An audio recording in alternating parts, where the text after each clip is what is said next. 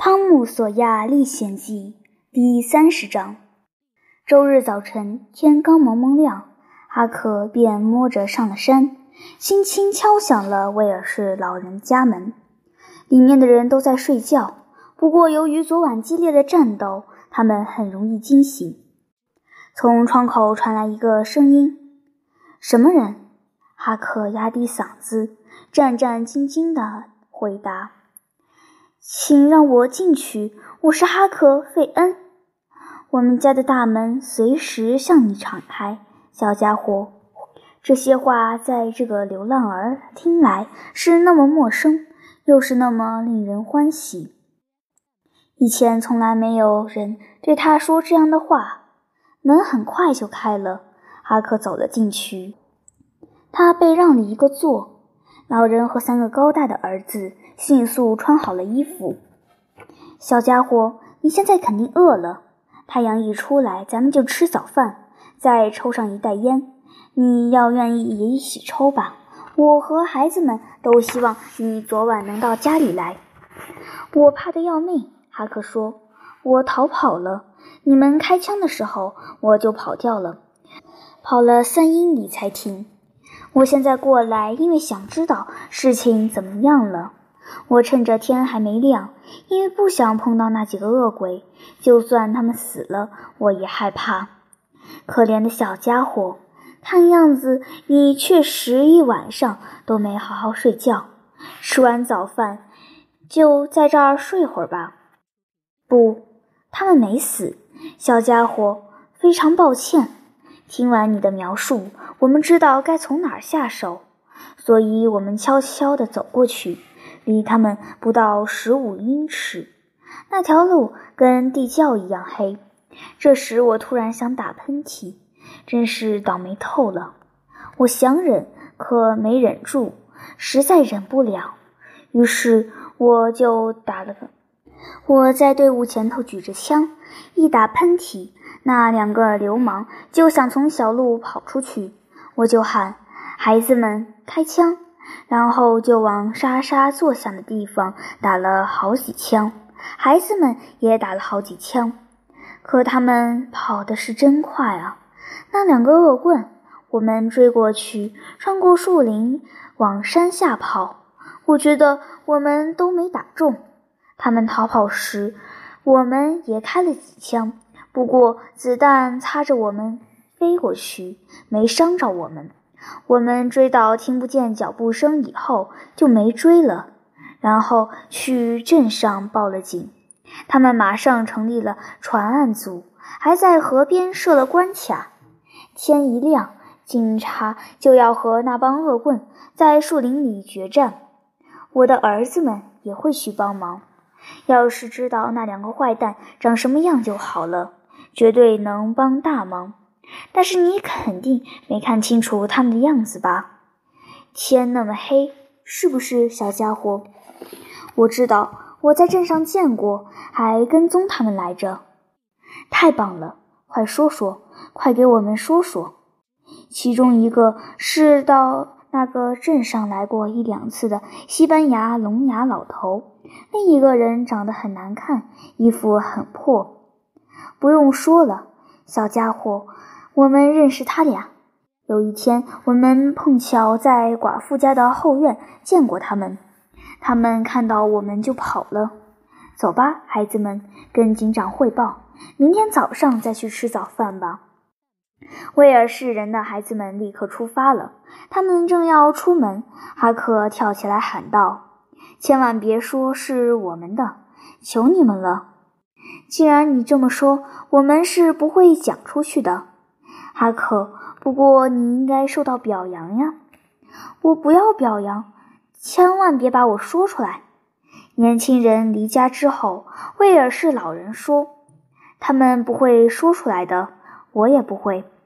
不过你为什么不想让人知道呢？哈克没办法解释，他不敢说自己早就知道其中一个人的很多秘密。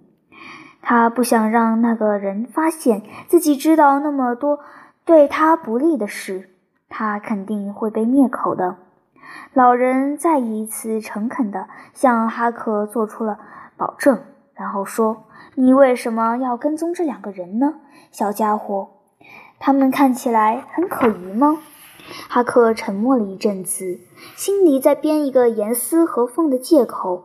然后他说：“嗯，你看，我是个苦命孩子，至少大家都这么说。我看也没说错。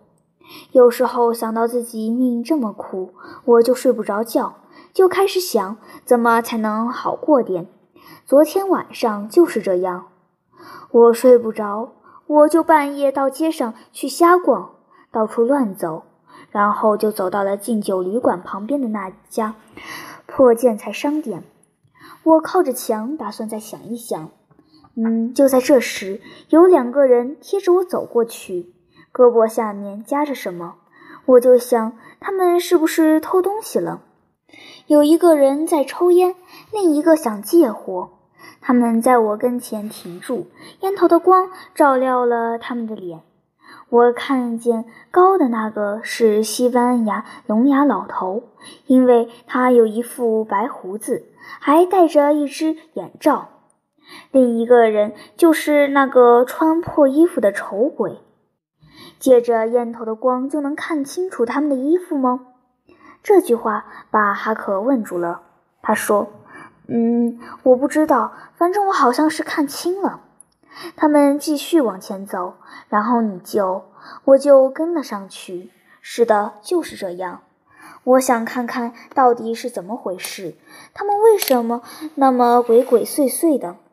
我跟着他们走到了寡妇家的后院门，站在黑暗里，听到穿破衣服的人替寡妇求情。但是西班牙说他一定要破寡妇的相，这个我之前跟你说过。还有你的两个，什么？那些话是聋哑人说的吗？哈克又犯了一个严重的错误。他努力不想让老人猜到西班牙人是谁，可他的舌头却似乎对他的努力置若罔闻，决意把他拖入这汤浑水。哈克想糊弄过去，可老人却紧盯着他们，让他越说越结巴。很快，威尔士人说道：“孩子，你不要怕，我绝不会伤你一根头发。不会的，我会保护你，我会保护你。”那个西班牙人既不聋也不哑，你不小心说漏了嘴，现在已经瞒不下去了。你知道那西班牙人的秘密，可你不想说。现在，请你相信我，告诉我到底怎么回事。相信我，我不会把你说出去的。哈克望着老人诚恳的双眼，过了一会儿，他弯下腰，对着老人的耳朵悄悄地说：“那不是西班牙人，那是印第安乔。”威尔士人几乎从椅子上跳了起来。过了一会儿，他说。我现在全都明白了。你那时说什么切耳朵、割鼻子，我还以为你是在添油加醋呢。因为白人不会用那样的法子去报复人。不过，若是个印第安人，那就是另外一回事了。他们继续边吃早饭边谈。老人告诉哈克，昨天晚上他和儿子们上床睡觉之前，提着灯笼。把寡妇家的后院的栅栏门附近照了一遍，看看有没有血迹。血迹是没有找到，不过发现了一大包。一大包什么？这句话就像闪电一样，以迅雷不及掩耳之势从哈克苍白的嘴唇里射了出来。他瞪大眼睛，屏住呼吸，他在等老人回答。威尔士人吓了一跳。他也瞪着哈克，三秒钟，五秒钟，十秒钟，然后他说：“一大包小偷的工具，你这是怎么了？”哈克一下坐了回去，他轻轻地吐出了一口气，心里大感宽慰。威尔士人严肃地看着他，非常好奇。过了一会儿，他说：“对的，是小偷的工具。”你好像松了一口气，刚才为什么那么紧张？你以为我们找到什么了？”哈克又被问住了。老人正满腹狐疑地盯着他，任何事情都可以，只要能找到一个理由来搪塞。可哈克实在是什么也想不出来。老人眼里的疑问越来越深，他想到了一个荒谬的回答，没有时间多琢磨了，只能冒险。于是他脱口而出，相当没有底气：“我以为是主日学的课本。”可怜的哈克紧张的笑不出来，老人却愉快的哈笑，并且彻底打消了所有疑虑，还说能这样痛快的笑一次，真是实实在在的财富，因为笑能免去治病的钱。随后他加上一句：“可怜的小家伙，你脸色苍白，累得够呛，确实状态不好。”难免有点神经兮兮、颠三倒四，不过你会好起来的。希望睡一觉能让你好一些。哈克恼火得很，他想自己刚才可真傻，白白激动一场，惹人怀疑。其实听到两个坏蛋在寡妇后院对话时，他就已经知道从旅馆里带出来的是不才之宝了。不过那时只是在猜测，并没有去确认，所以一听说捡到了一包东西，他立即就失态了。但总的来说，他很高兴发生了这么个小插曲，因为现在他清清楚楚地知道那包东西不是那个，他安心下来，终于放松了。事实上，现在一切似乎都在往好的方向发展。宝贝肯定还藏在二号房里，那两个人早晚会被抓起来坐牢。他和汤姆就能连夜毫不费力地把金子拿到手，不用担心有人来打扰。刚吃完早饭，忽然听得有人敲门，哈克马上躲了起来，因为他不想跟眼前的这些事扯上任何关系。威尔士老人把几位先生和女士迎进门，其中就有寡妇道格拉斯。老人还发现镇上的人正成群结队地往山上走，去后院栅栏门那儿看热闹。也就是说，消息已经传出去了。威尔士人只好将夜里的事告诉了几位访客。寡妇保住了一条命，感激之情溢于言表。什么都别说了，太太。比起我和我的儿子们，有一个人您更应该感激，但是他不愿意透露自己的姓名。要不是他，我们压根也不会去那里。这句话无疑激起了访客们极大的好奇，甚至连正事都不聊了。可不管大家多么抓心挠肝的想知道那神秘人的身份。威尔士人都不为所动，随后就连全城的人都对这个秘密感到十分好奇。听完整件事，寡妇说：“我躺在床上看书来着，虽然后来外头闹成这样，可我睡得很香。你们为什么不来叫醒我呢？我觉得没这个必要。那帮家伙应该不会再来了。”他们也没有作案工具了，所以何时再把您叫醒，弄得您害怕呢？我派了三个黑奴在您家守了一晚上，他们刚回来，接着又来了不少人。于是老头反复把这夜里的事说给人听，讲了好几个钟头。正值暑假，主日学也不上课。不过，大家还是早早的来到了教堂。这可怕的事件已经全镇皆知。有消息还说没有发现两个恶棍的身影。布道结束后，大家沿着过道走出教堂。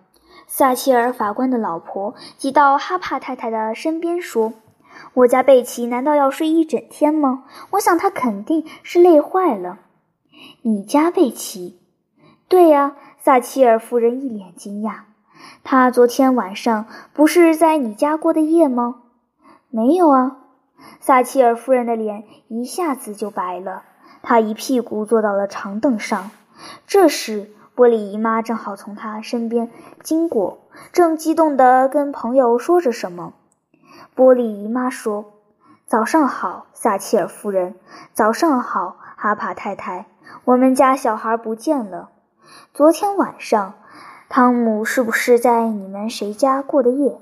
现在他害怕的连教堂都不敢来，我一定要好好教训他。撒切尔夫人无力地摇摇头，脸色更加苍白。他没到我家过夜。哈帕太太开始有些不安，波璃姨妈紧张起来。